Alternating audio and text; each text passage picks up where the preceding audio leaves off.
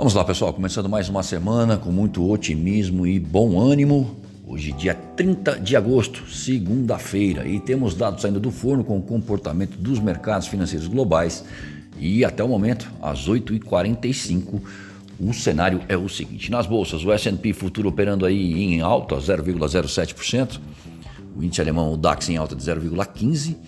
Já o CSI 300 lá na China encerrou em baixa de 0,29%. O WTI barril de petróleo 68 dólares, enquanto o comportamento do dólar ante as principais moedas no exterior é de leve alta de 0,02%. É, na zona do euro, a, a Direção Geral de Assuntos Econômicos e Financeiros da Comissão Europeia mostrou ligeira baixa em seu indicador de sentimento econômico em agosto, entretanto, as expectativas de empregos voltaram a subir. Os alemães informam a inflação ao consumidor em agosto, ainda nesta manhã. Nos Estados Unidos, saem as vendas pendentes de casas em julho às 11 da manhã. A China traz nessa noite o seu índice oficial de atividade em agosto, provavelmente mostrando moderação nos PMIs de serviços e manufatura.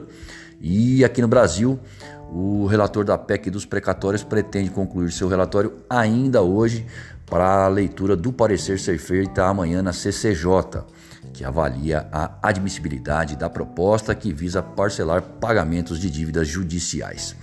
O IGPM variou 0,66% em agosto, de 0,78% em julho. A confiança do comércio desacelerou ligeiramente em agosto, mas a do setor de serviços subiu ao maior patamar desde setembro de 2013.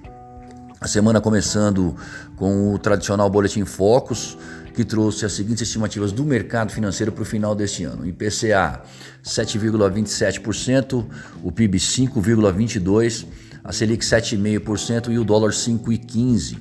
Em relação à semana anterior, alta para a inflação e dólar, baixa para o PIB e manutenção da Selic. No mais, eh, depois do Jerome Powell não dar sinais de quando o Banco Central americano planeja reduzir suas compras de ativos, contribuindo para o desempenho das moedas emergentes, o foco agora se volta para o relatório geral do mercado de trabalho do país, o payroll, que sai na próxima sexta-feira. Também temos uma série de PMIs e dados do PIB que podem mostrar o ímpeto econômico global. Lembrando que começa hoje a guerra pela formação da Petax entre os bancos, que deve se acirrar amanhã.